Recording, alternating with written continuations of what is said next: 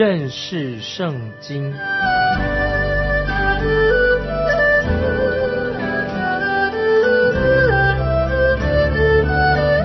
认识上帝的话，把上帝的话带到全世界。本节目是由认识圣经机构和环球广播电台联合制作，欢迎收听。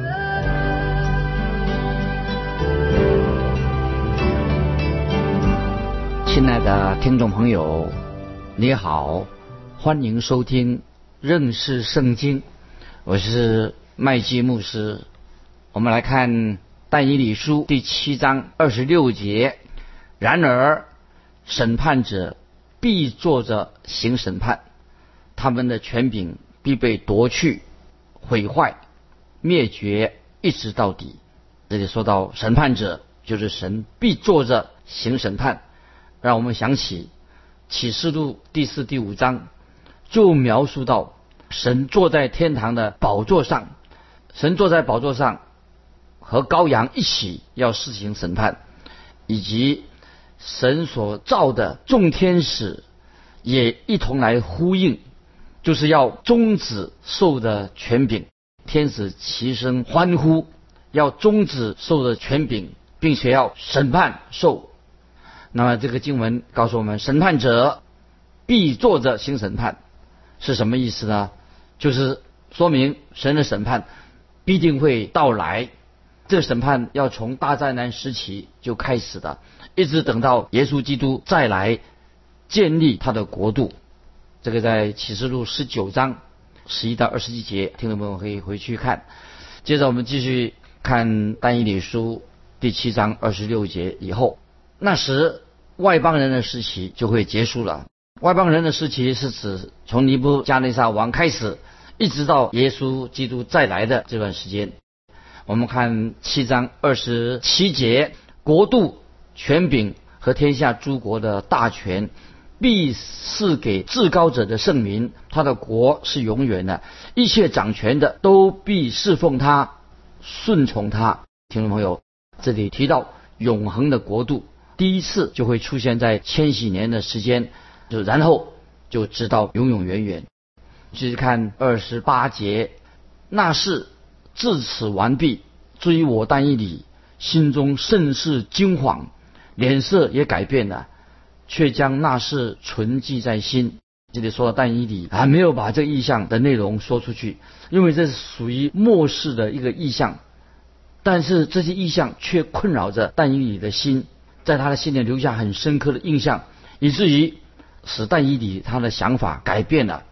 这对但以理来说，只是一个新的啊新的新思维。听众朋友，今天我们读这个预言书的时候，并不是为了好奇啊，满足我们个人的好奇心，或者增加一些圣经知识。我们需要祷告，在神面前祷告，要谨慎的好好的研究读关于预言书的经文，这样我们自己的灵命。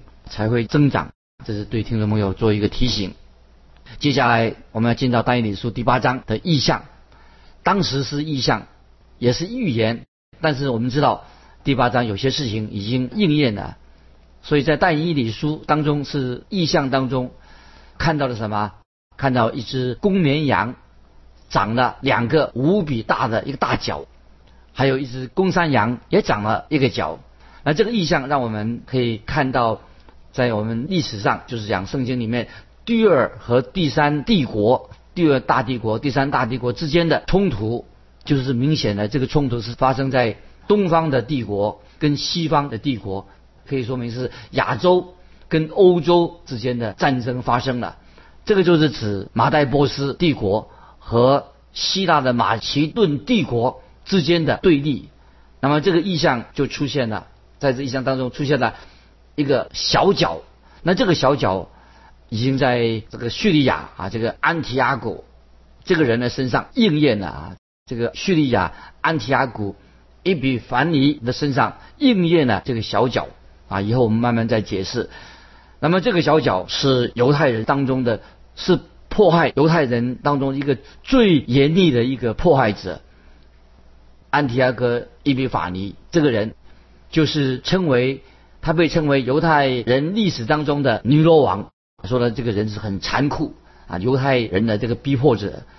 我们也特别留意啊，在但以理书第二章，以及从但以理书第二章的开始，第二章的四节开始，一直到第七章的二十八节。记得但以理书这段经文是用亚兰文写成的，是但以理书第二章四节，一直到第七章二十八节是用亚兰文写的。亚兰文是叙利亚国的他们的母语。那么这四个大帝国啊，我们看到这四个四个大帝国，这是他们当时的通用的语言。从但以理书第八章开始，又用希伯来文来书写。现在我们来看但以理书第八章的第一节：伯沙撒王在位第三年。有意象现于我但以理，是在先前所见的意象之后。注意这些经文，这个事情是发生在伯沙撒纣王第三年。伯沙撒是巴比伦国的最后的一个王，在但以理书第七章的意象，就是在伯沙撒王纣王第一年所看见的。因此，这两个意象都是在巴比伦帝国快要亡国之前所看见的啊，一共这两个意象。现在我们来看第二节。我见了异象的时候，我以为在以南省苏山城中，我见异象又如在乌来河边。这个时候，丹尼里发现他自己怎么会在苏山城当中？苏山城啊，是马代波斯国的首都。马代波斯是第二国啊。说到在城中，是指什么？就是靠在城里面。乌来河是流经苏山的，名叫另外一个名字叫做可汗河，在这个意象的背景，在什么地方呢？就是在苏山，而不是在巴比伦，因为在这里的意象跟第二、第三大帝国都有密切的关系。那么在这个意象当中所预言的事情，在两百年内这个事情就应验了。我们来继续看但以理书第八章第三节。我举目观看，见有双脚的公绵羊站在河边，两脚都高，这脚高过那脚，更高的是后长的。注意这个经文说到有双脚的公绵羊，那么说到这个公绵羊是指什么呢？就是指马代波斯帝国，在第二十节就告诉我们了。更高的是后长了，是指什么呢？就是指这个脚是指马代国。是说他们说明是马代国先出现，当时马代国的将军先灭了巴比伦国之后，后来之后又有波斯王，他的权势胜过马代，所以控制了整个的大帝国。那么就这个时候已经把马代波斯帝国推向了最高峰，因此就所以才说到这个公绵羊，这意象的公绵羊啊有两个角。而且是后面的那个角更突出、更强，就象征着马代波斯国里面波斯人他的权力比那个马代人更高。接下来我们就看第四节八章四节，我见那公绵羊往西、往北、往南抵触，受在他面前都站立不住，也没有能救护脱离他手的。但他任意而行，自高自大。这个经文啊，注意，我见那公绵羊往西、往北、往南抵触。哎，为什么没有说往东抵触呢？因为波斯帝国已经在东方，所以就不需要再往东移动了。波斯帝国本来就在东方，不然的话，如果他继续往东方走的话，就会走到东方的印度以及中国了。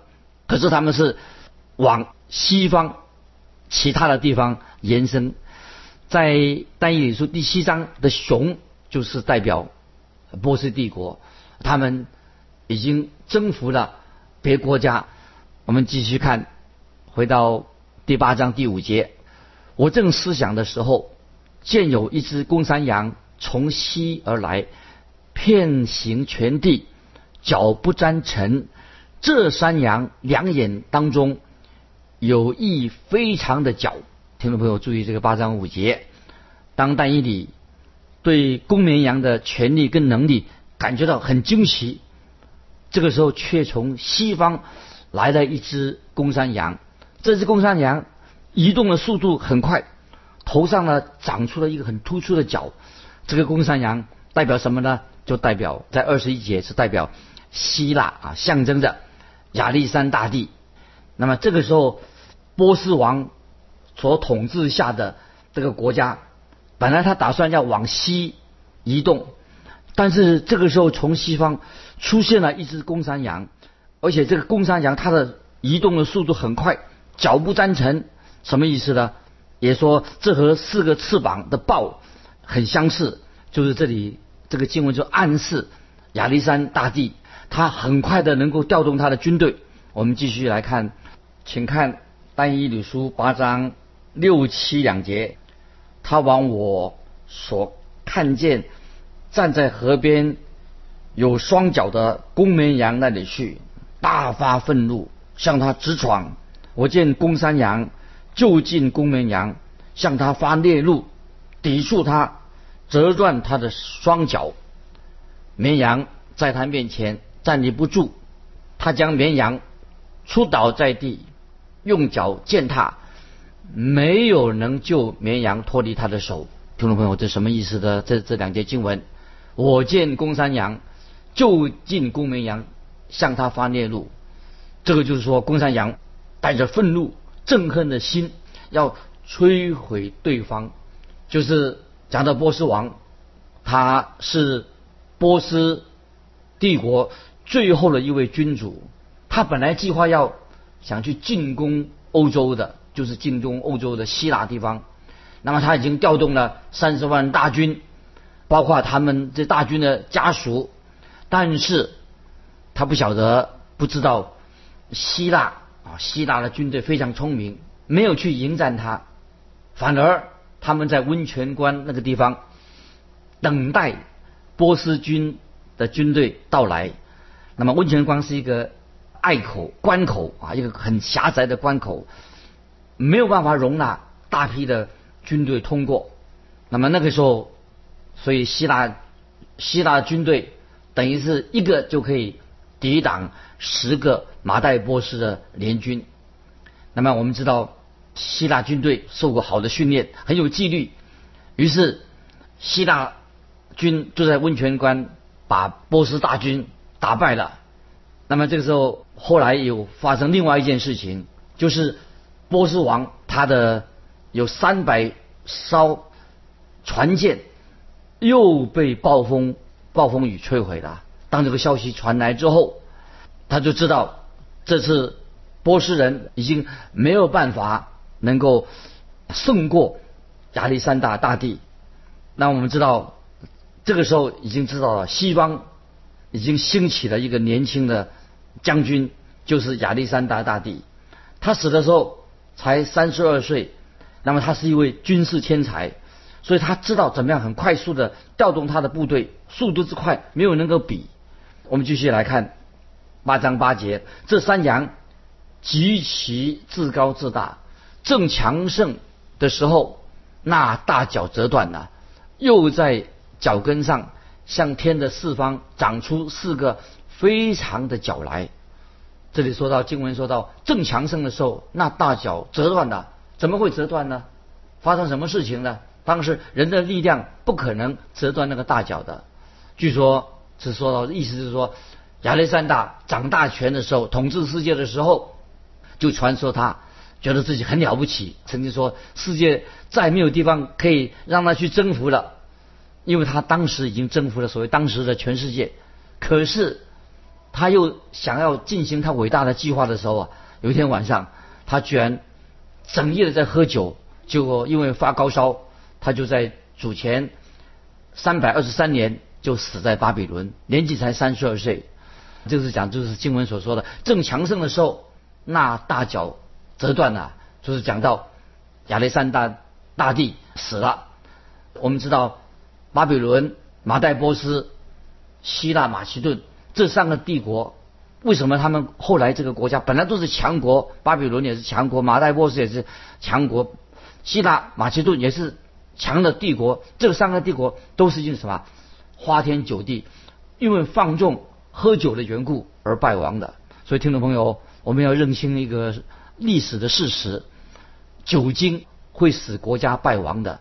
今天我们看见电视媒体上有许多的酒醉驾车造成意外的事情很多，好像一年比一天加增，常常因为喝酒的缘故造成家破人亡。所以，听众朋友，我们读这段圣经也给我们一个警讯：连亚历山大大帝，他也这个国家也是因为酗酒而败落的。那么他不晓得何时已经变成一个啊被酒所控制的人，他怎能够？就算他能够征服了征曾经征服过世界，但是他却不能够管理自己，就喝酒喝死掉的。现在我们继续看单一理书八章八节的下半，又长出四个非常的角来，就是说到这个意思是，当亚历山大过世的时候，他的国家就分裂成四个，有四个他的部下把他国家分裂成四个不同的地方。就是分裂的，所以这四个将军分别啊，有的是控制欧洲的部分啊，有的控制小以小亚细亚的部分，啊，有的控制帝国的东部啊，埃及部分等等，北非等等。那继续，我现在我们来看第八章九节，四角之中有一角长出一个小角，向南、向东、向荣美之地渐渐强大。这里注意讲到。荣美之地是指哪里的？就是指以色列。这一章的经文，小角记得第八章的小角跟第七章所描述的小角不是一样的。第七章的小角是讲到第四个兽的兴起，那么这一章讲的小脚就是第三的国所长出来的。所以特别听听众们要注意，第七章的小脚是在未来。才会出现。那么第八章的小脚就指什么？就指来自叙利亚的那个人，一个暴君伊比法尼安提亚哥这个人啊，这个王是非常啊，他是一个狂人，他几乎是疯狂的。他曾经在主前一百七十五年啊，他就安提阿哥王啊，他就是曾经攻陷了耶路撒冷。当时他攻陷耶路撒冷的时候，因为他内心这个安提阿哥利比法尼王，他心里很仇恨犹太人，所以他想彻底的消灭犹太人。他做了一些很残暴的事情。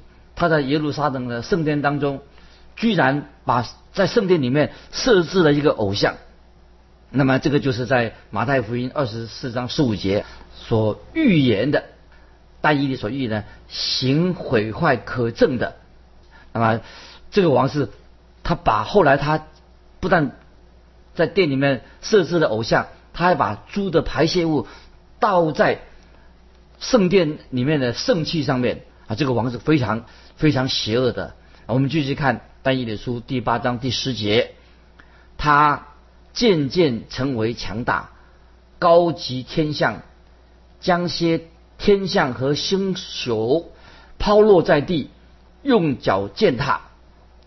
但以理书八章十节啊，我们知道许多解经家认为这节经文很难解释。那么我认为这节经文啊，我们就按照这个经文解释，就是说到这个安提阿哥这个叙利亚王，他胆敢向神的权威来挑战，并且这个王这个安提阿哥王伊比法尼安提阿哥王他。竟然他去掳掠了耶路撒冷，并且在毁坏圣殿，在圣殿里面做了一些邪恶的事情。那么，听众朋友，这是特别说到一场属灵的征战。所以我们看有时在打仗的时候啊，其实这场争战争不是只是外边在这流血战争而已啊，是一场属灵的征战。我们可以说，天使跟魔鬼都参与了这场的征战，因为。这个王，这个安提阿个王，在圣殿里面行毁坏可憎的事情，把圣器、把排泄物倒在圣器上，在圣殿里面安置了一个偶像，所以显出这些很多的暴行啊，当中有魔鬼的恶势力在其中。听众们知道很多事情，我们看见魔鬼参与在许多那些很邪恶的事情，看见呃魔鬼邪恶的力量也在其中。我们继续看。但以理书八章十一节，并且他自高自大，以为高级天象之君，除掉常献给君的燔祭，毁坏君的圣所。我们看到这个安提阿哥叙利亚安提阿王，他是一个拜偶像的人，他认为自己就是偶像的化身。那么他给自己取了一个头衔，叫做伊比法尼，意思就是说他就是啊神的彰显的意思。他等于把自己看成是王的啊，是非常邪恶这个王。继续我们看但以理书第八章第十二节，因罪过的缘故，有军旅和长线的凡祭交付他，他将真理抛在地上，任意而行，无不顺利。啊，听众朋友，也许我们会想说，为什么在这个八章但以书八章一节？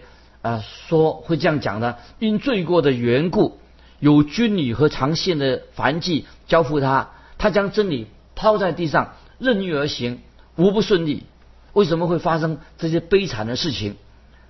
但是听众朋友知道，任何事情的发生都有神自己的应许，所以我们才看到这个小脚，他才能够在这段期间在历史上任意而行，压迫神的百姓。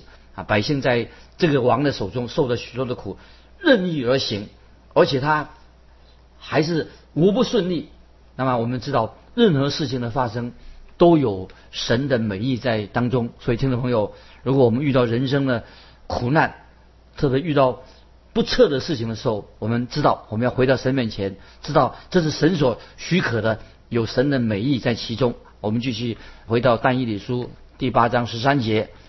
我听见有一位圣者说话，又有一位圣者问那说话的圣者说：“这除掉长线的凡祭和施行毁坏的罪过，将圣所与军礼践踏的意象，要几时才应验呢？”那么圣者这里意思的解释就是，圣洁的天使是指圣洁的天使，就讲神所造的天使。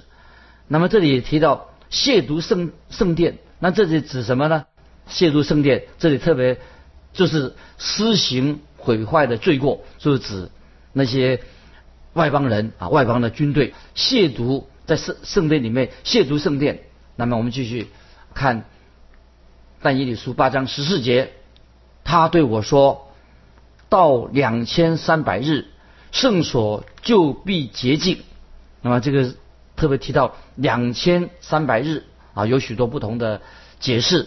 如果我们按字面上的解释的话，两千三百日就会说这个事情的发生在六七年之间，这个时间大概就是主后一百七十年左右，就是那个叙利亚那个很邪恶的王安提阿哥的王朝的时代，他所进行的残暴啊那个时代啊，就是讲这个这个时候。之后一百七十年，那么后来发生了什么事情呢？后来犹大人有一个祭司名叫雅加比，他的外号雅加比的外号犹大祭司外号叫做铁锤。